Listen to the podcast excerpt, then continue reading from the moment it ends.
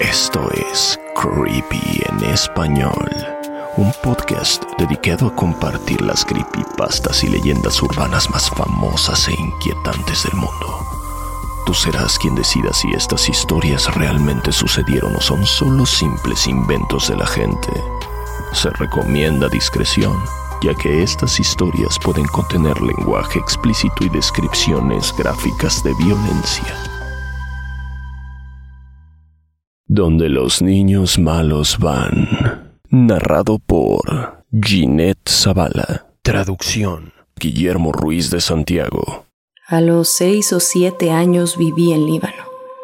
Mientras el país era azotado por la guerra y los asesinatos eran algo muy común, recuerdo una época especialmente violenta, en la que los bombardeos se oían todos los días y mi único entretenimiento era ver la tele durante horas, particularmente un programa muy extraño.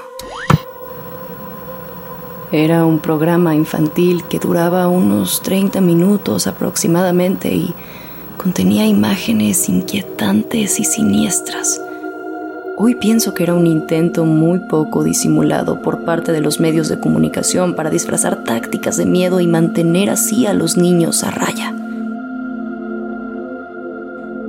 Pienso esto porque la moraleja de cada episodio giraba en torno a ideas muy estrictas. Cosas como los niños malos se quedan despiertos hasta tarde. O los niños malos roban comida de la cocina por las noches. Era muy inquietante y estaba hablado en árabe. No entendía mucho, pero la mayoría de las imágenes eran muy gráficas y explícitas.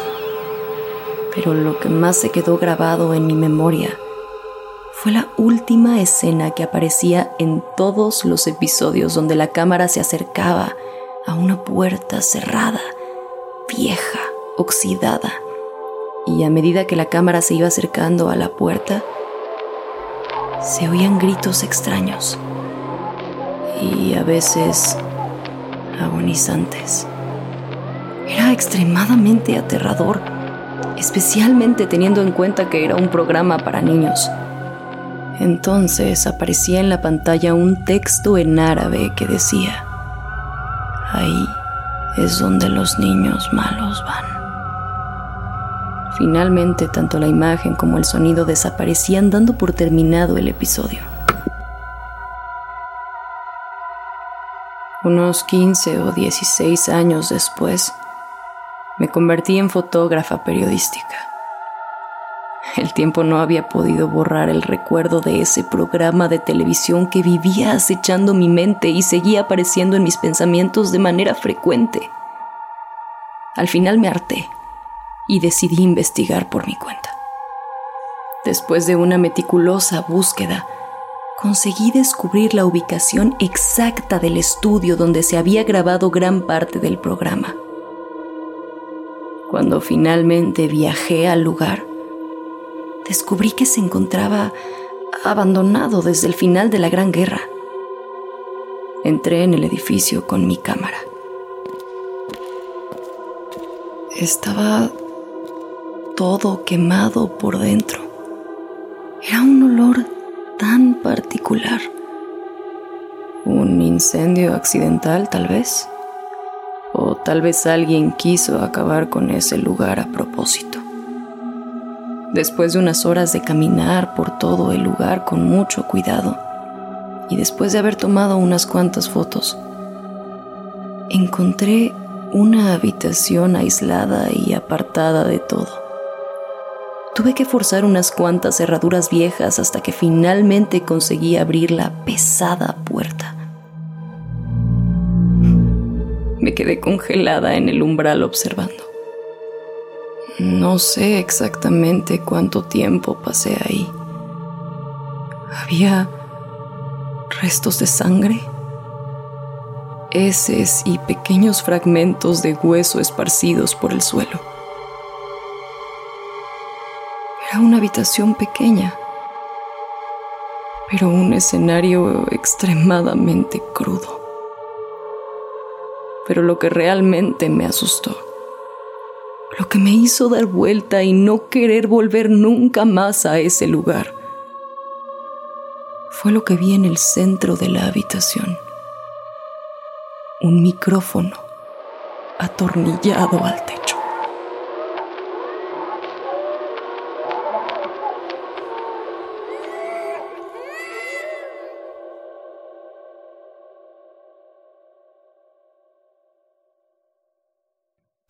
Tornillo.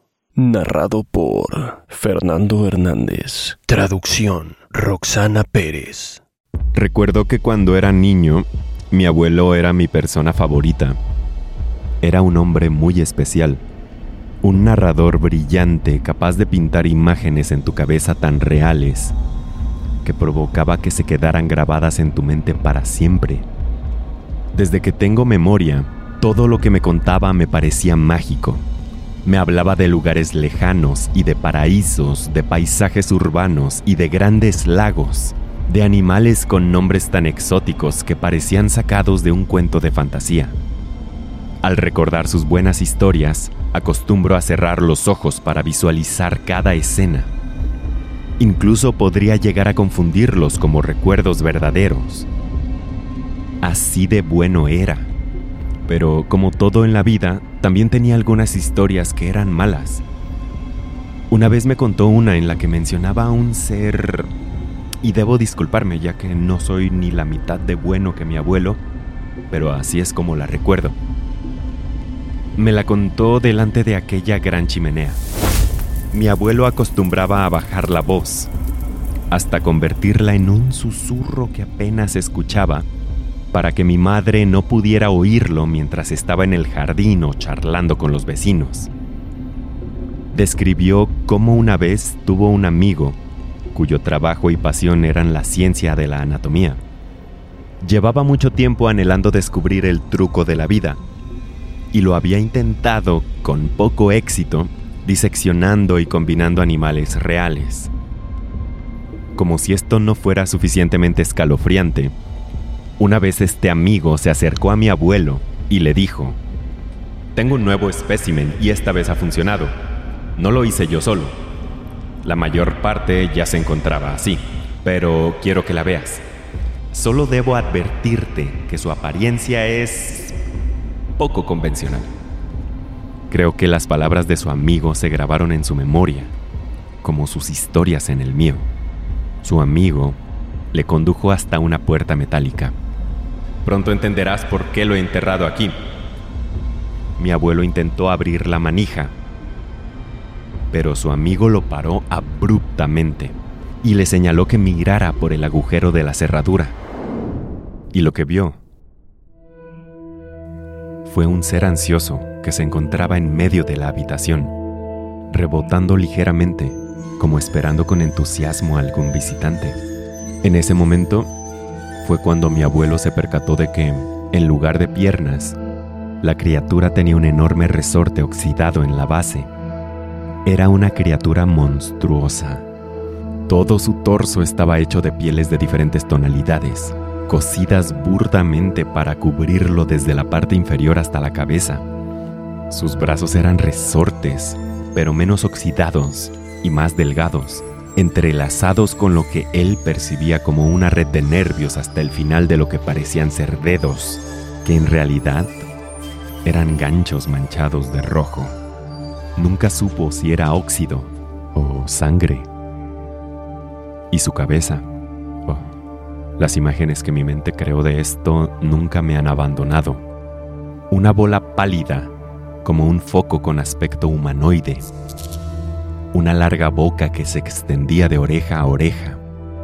Aunque sus orejas y ojos negros solo eran grandes agujeros, llenos de agujas clavadas en algo que parecía ser una bola de chicle masticado de color rosa.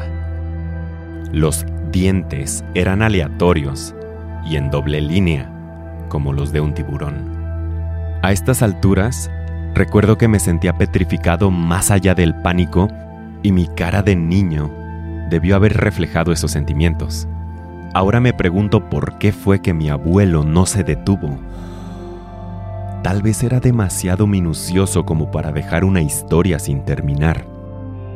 me contó que de pronto escuchó un ruido agudo como el de las uñas en un pizarrón, seguido de jadeos como los de un perro y ruidos como los que hacen los resortes de los colchones. Su amigo se mostró avergonzado por un momento y luego dijo, Lo siento, has entusiasmado al querido tornillo, sabe que estás aquí. De repente, la puerta empezó a temblar intensamente cuando el tal tornillo empezó a arañarla. El ruido, como si fueran resortes oxidados del otro lado de la puerta, sonaba cada vez más fuerte. Su amigo comenzó a notarse alarmado y llegó un punto en el que salieron corriendo por el pasillo, justo cuando la puerta se cayó y permitiendo que Tornillo escapara. Ahora mi abuelo pudo ver todo lo que ese ser era capaz de hacer rebotó hacia adelante para abrazar a su creador, utilizando sus brazos de resorte.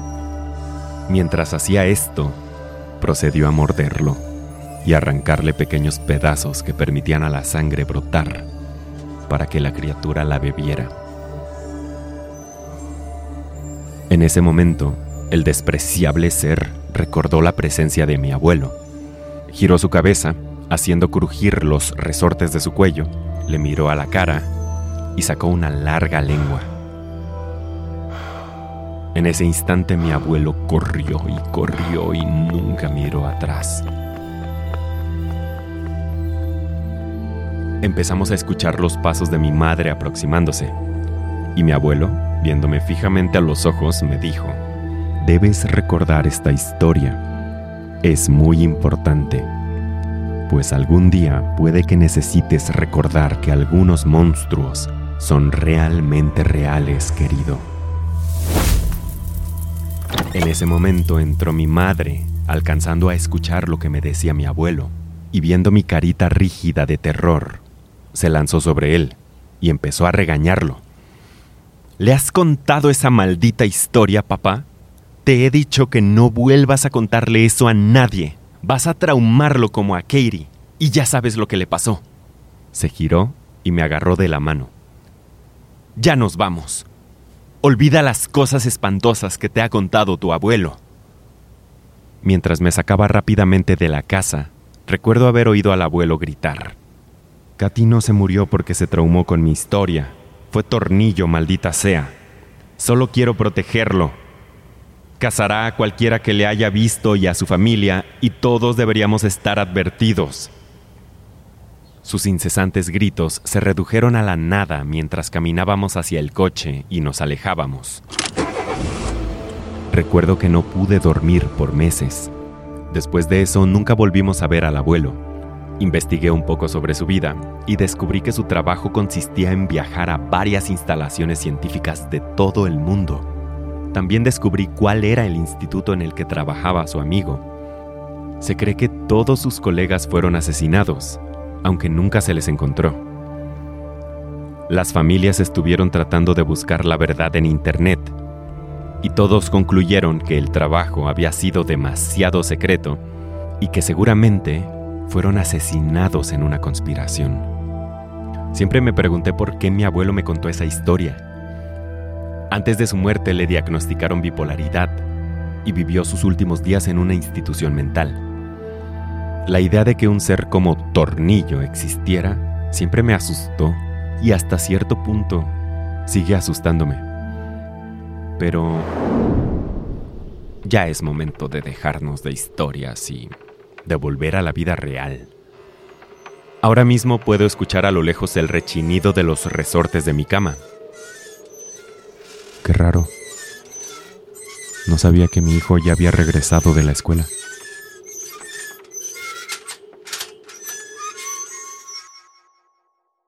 Creepy en español fue creado por John Grills y producido por Guillermo Ruiz de Santiago. Manda tu propia historia a creepyhistoriaspod.gmail.com y nos pondremos en contacto contigo. Síguenos en Instagram, estamos como arroba creepy en español. No olvides suscribirte a Creepy en español donde sea que escuches podcasts. Todas las historias compartidas en este podcast están bajo licencia de bienes comunes creativos o tienen el permiso explícito del autor. Ningún extracto de este podcast debe retransmitirse o distribuirse sin el consentimiento del equipo de Creepy en español y de su autor.